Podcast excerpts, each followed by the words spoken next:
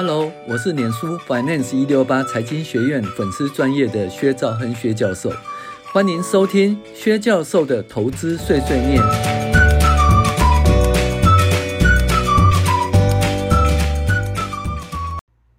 各位网友，大家好，我是薛兆亨薛教授。那我们现在介绍二零二二年第二十二周美股回顾与重要经济指标分析。那上周呢，就是上周股市大涨后，那本周小幅回档休息，财报月的影响渐渐结束，股市回到经济基本面的表现。那其实本周经济数据还不错，但是在景气循环的高点呢，遇到不错的经济指标，其实不是利多。那只能讲说，景气一下子不会衰退。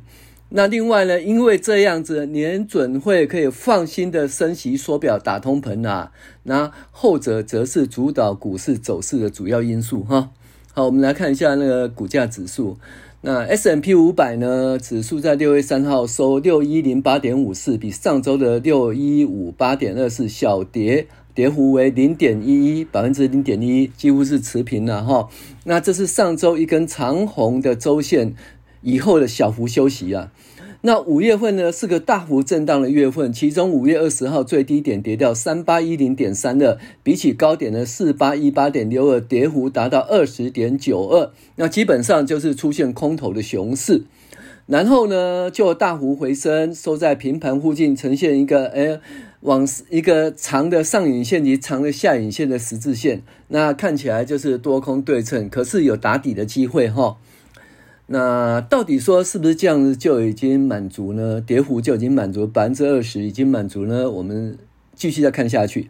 那周线的形态来看，已经领形成头肩顶的形态完成哦。那可能是 A、B、C 的 C 波。那如果是 A、B、C 确认的话，这 C 波未来末跌段在哪里呢？那看前一周的周线，一根长红吃掉三三周的那个黑 K，然后再出现一根小黑 K 棒。所以我们有机会看到这个西这西坡结束的确认哈。那 S&P 五百跌到五二零最低的三八一零点三二点，跌幅达百分之二十以后就满足了。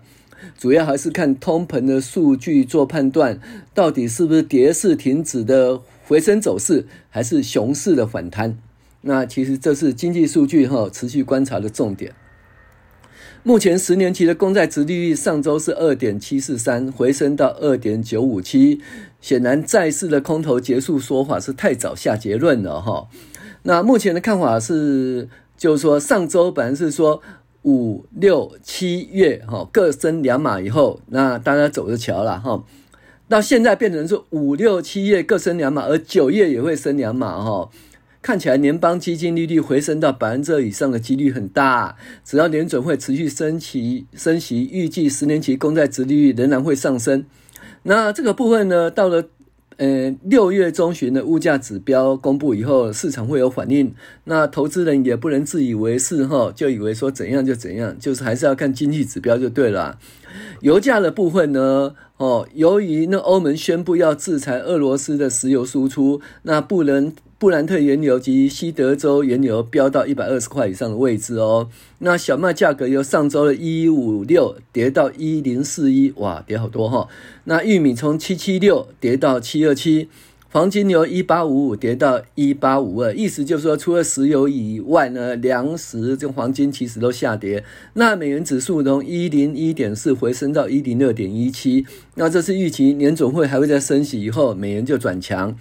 只是呢，联准会会持续升息，哦，美元指数止稳回升。那在这里呢，我们就讲台湾的央行会不会第二次升息呢？那你看哦，三月底四月份升息那一波，使得金融股，哈，那银行业为主的金控大涨，然后央行没有再次跟着美国升息，造成金融股有一成到两成的回档。那我们预期呢，央行还会再度升息，也就是这波金融股的回档可能触底了。再次升息表示房贷利率还会再提高，但是定存利率会不会提高的权限是在各银行。那如果房贷利率提高，定存利率维持，那么金融股就产生利差，利差会增加，那获利将会不错。当然，不动产市场可能就有负面的影响。相对于美国的抵押贷款是在五个 percent 以上的利率，那台湾的利率也可能回到两个 percent 以上哦。所以要购买房子或者要房贷一族，要注意这个趋势。政经的部分呢，联准会周三宣布各辖区的经济调查的葛皮书显示，大多数的地区表示会略微或者适度增长。那制造业持续增长，消费因为物价、零售有减弱的现象，不动产则疲缓。那摩根大通及马斯克等人都觉得美国可能会，呃，经济可能会衰退。那欧盟对俄罗斯三分之二石油禁令，然后仅少数东欧国家豁免。由于那个俄罗斯的石油为全球前三大产油国，预期没有那么快有产能补足此一缺口，油价上涨到每桶十二呃十二美元以上的呃一百二十美元以上的相对高点哈。那石油输出国家组织哦，呃及结盟油国叫 APEC Plus 啊。周四同意扩大生产石油，弥补俄罗斯减少石油的量产。那实际上俄罗斯没有那么容易哈解决，因为它是第三大产油国了哈，没有那么容易解决。但是也不用太悲观了，为什么？因为实际上俄罗斯会出口给印度啦，那印度再转卖给欧欧盟哈，其实还是一样，就好像当初那个澳洲啊，澳洲煤矿还不是经被转卖了哈。哦所以可能也没有那么悲观哈。那中国上海六月一号开始解封哦，要注意补货行情的影响。那这东西就这样子哦，因为开始解封。那当初呢，诶，四月份、五月份呢，因为受到中国上海那个封城的影响，那很多在中国有设厂的公司呢，它的营收大幅衰退。那因此股价也可能有反应哦。所以第二季的财报也不是很好看。但是这些已经衰退的公司，因为中国上海呢持续解封，所以它可能会反。谈哈，要注意这些公司。好，那辉龙的数字很漂亮，ISM 也不错。那我们说，在景气低迷的时候，就业数字亮丽是利多；可是，在景气高峰，就业数字亮丽就是灾难哦。为什么？因为联准会可以义无反顾的升息哦，缩表打通膨。好，联邦基金期货呃，投资人预测联准联准会在九月份会升息两码以上，几率超过百分之七十啊。所以呢。五月、六月、七月，预期会升息两码，是大家都知道的哦。然后，但是觉得话未来会走得巧，现在不是，现在说五月、六月、七月都会升息两码，而且九月还会持续升息。因此呢，债市的空头位置，那这些信号会到中期的物价指数数据公布以后，才会有持续走空或反转走多的反应。但是不要以为年准会想升息，其实年准会是想要抑制通膨哈，而不是想升息。好。那这个东西就这样，通膨目前的状况如何呢？其实没有，没有很那个很恶劣了哈。为什么？因为石油就是到了一百二十块以以上那边止住，没有在一百三十块、一百四十块、一百五十块哈。然后呢，有关粮食的部分，其实现在已经止稳下滑了，所以那个通膨的状况好像没有当初预期想的那么糟糕。那当初年总会预期说，今年下半年或者第四季呢，通膨会止稳，原因是什么呢？因为去年第四季的基期比较高，所以因为年增率的原因会止稳。那其实目前这个假设也可能持续哈，是假设是对的。那如果这样的话，其实第四季的话，年总会可能会停止升息哈，停止升息也不一定了哈。那所以呢，这个状况还继续再看下去，基本上要盯着物价讲走就对了哈。好。那我们现在制造业的状况不错，可是住宿及餐饮服务的情况，人们哈从商品支出转为服务支出，真正的问题是他们能够坚持多久？所以呢，基本上就是服务业的状况不错。那台湾也是一样，台湾大概七月份或八月份以后呢，可能就疫情趋缓，那我们的那个服务业啦，呃，这个吃的卖吃的啊，餐饮啊，住宿，其实也可能会有不错的的回升，就对了哈。好，那企业的财报方面呢？石油、天然气那个价格上涨哦，分析师乐观评估哈，说呃，Exxon 哦，美孚石油公司那周五上涨一点四七 percent，每股九九点零九。那这就注意一件事，所以台湾的那个就是塑化塑化股，其实可能会反映哈这个石油上涨，所以大家注意一下台湾的塑化股哈。那美光周五暴跌七点二趴。那投行认为说，公司平对它的平等下下调掉减持，主要是美光面临定价以及需求的趋缓。OK，那再加下面的一起看哈，下面是说研调机构呢，IC Insight 最新报告指出，预期今年半导体总销售额将成长百分之十一，有望挑战新高，激励晶片股周四强弹。那奇怪。晶片股周四强弹，那美光又大幅下滑，那是发生什么事呢？就是说有定价权的会持续往上涨，那没有定价权的会往下掉。那什么是没有定价权？像 DRAM、DRAM 这些记忆体的。那有定价权，像台积电这个，因为它需求其实整体需求还是会增长百分之十一哦，所以那些就是比较有定价权的。的半导体厂其实都还不错，甚至包括那个像那个呃晶圆的哈，晶圆的那些更上游的，其实都也都还不错。啊，至于下游的话，就是呃年电到底会怎么走？基本上看它产能有没有被补满啊，哈，然后再就是利利金，OK，就是它这个东西会怎么走？哈，虽然它虽然它已经那个呃。列为 MSI MSCI 成分股也会变成零零五零成分股，可是未来怎么走就不知道，因为它的产能还有它定价权哈，不知道。但整体而言呢，这个半导体产业还是往上走了，所以台积电目前其实看起来还是安全的哈。好，那微软呢，周四开低走高，收红零点七九百分点，因为受到美国美元走强影响，下调第四季获利与营收预期，所以。微软呢，基本上是觉得营收跟获利会下调的。那这个东西下调的话，微软下调就显示说，未来的那个笔电跟桌电其实就可能也是下调吧。我在想，因为这个基本上笔电跟桌电的需求如果减少的话，那那个微软的那个软体可能就卖得比较不好哈。那 Apple 有两个，Apple 有两个新闻，第一个是说那个 Apple 呢。一年一度的全球开发者大会 WWDC 六月六号要开始了。那届时的 iPad 的软体会重大更新哈。那每次 Apple WWDC 开始的时候，那相关的苹果概念股就有反应哦。所以大家注意一下，下一周可能那个瓶盖股哈可能会有反应了哈。那还有 iPad 的软体哈，iPad 的 iPad 的制造 iPad 的软体其实会有反应。那另外一个就是因为中国上海和其他地区有清零政策，导致供应链中断以后，苹果决定要将部分的 iPad 的产线迁出中国，移转移到越南哦，还求还要求多家那个零零组件公司增加库存。那这个举措就表示要分散供应链风险。那就大家注意一下子，就是说，呃，这个供应链的迁徙哈。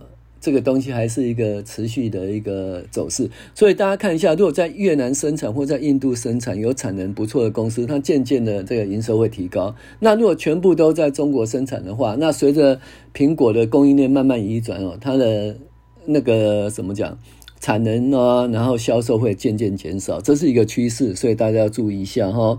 好，再来是那个莫德纳哈。周四下跌二点二五哈，欧盟推迟原定第二季交付部分的新冠疫苗剂量，所以呢，台湾生产疫苗呢，大概诶、也是一样这个趋势啦。因为怎么疫情慢慢止歇哈，所以那个新冠疫苗的需求就比较减少哈。然后再来就是说，云端客户哈，CRM 公司哈，这个 Salesforce。那暴涨九点八八，第一季的业绩超出预期，而且调升全年获利预期。那这个你看哦，有有关软体啦，哈，还有云端呐，哦，其实好像都还不错哈，还好像都还不错，大数据啊这些东西好像都还不错。所以硬体的部分就是状况如何不知道，那软体的部分呢，云端呐，哦，大数据啦。哦，这个部分其实表现还不错，大家来看一下哈。那我们看一下这一周的重要经济指标。那两个重要因素，一个是就业报告，那另外一个是 ISM 哈。好。美国五月份非农就业增加三十九万人，预期三十二点五万人，前值四十二点八万人，呃，上调到四十三点六万人。OK，三十九万人比上一期减少，那三十九万人其实还真的还蛮多的哈。所以这个非农就业状况还是不错，失业率是三点六，预期三点五，前值三点六，所以失业率没动。三点六的失业率几乎就是充分就业的自然失业率啊，所以就业状况还很好。好，每周工时是三十四点六小时，预计三十四点六小时，前值三十四。六点三四点六小时，就放在这边，就呃加班的部分也没有增加，也没有减少，所以这对工业生产是一个中性的数据哈。好，每小时年增率是五点二，然后预期五点二，前值五点五，OK，所以薪水呢持续增增加。那薪水持续增加，但个人所得会提高，但是因为诶成本所导致的通膨也会提高。那服务业呢，基本上零售业或服务业，因为薪水增加，那因为毛利很低嘛，所以它可能那个毛利会缩，就会缩小，获利会比较差。然后再来劳动参与率六十二点三，预期六十二点三哦，前值六十二点二，那劳动参与率就没什么变动了，增加一点点哈。然后再来我们看呢，五月份的 ISM 非制造业就是服务业的指数是五十五点九，预期五十六点四，前值五十七点一，这看起来好像是很差哈。哦，哦五十七点一降到五十五点九，但是在很差的同时，因为它的一些领先指标也都还不错，就是订单还增加，所以看起来很差，但是因为领先指标不错，所以还好哈。那那上周初领失业救济是二十万，预期二十一万，前值二十一万，这我们讲好多次哦，在三十万以下都相当不错，还是充分就业的状况哈。那如果说景气不好，可能会两百万人或甚至三百万人的初领失业救济哈。啊，耐久材订单月增率是零点五啊，预期零点四，前值零点四哦，那就不错。耐久材订单提高的话，那其实还不错哈、哦。那就是美国这边的资本支出状况也还好。那工厂订单呢，月增零点三，预期零点七，前值二点二。所以，诶，四月份工厂订单是有下来，但是还好维持的一个正成长哈。哦那五月份 ISM 制造业指数五十六点一，一起五十四点五，前值五十五点四。你看哦，我们讲说最重要的指标 ISM 是往上的哦，从五十五点四涨到五十六点一，所以美国的经济其实基本上就没有那么差了哈。制造业来看也没有那么差。好，美国三月的标普哈那个 Cashier 房价指数月年增二十点六，前值二十，所以呢，美国的房价还持续在上涨哦。但是呢，基本上因为美国的那个。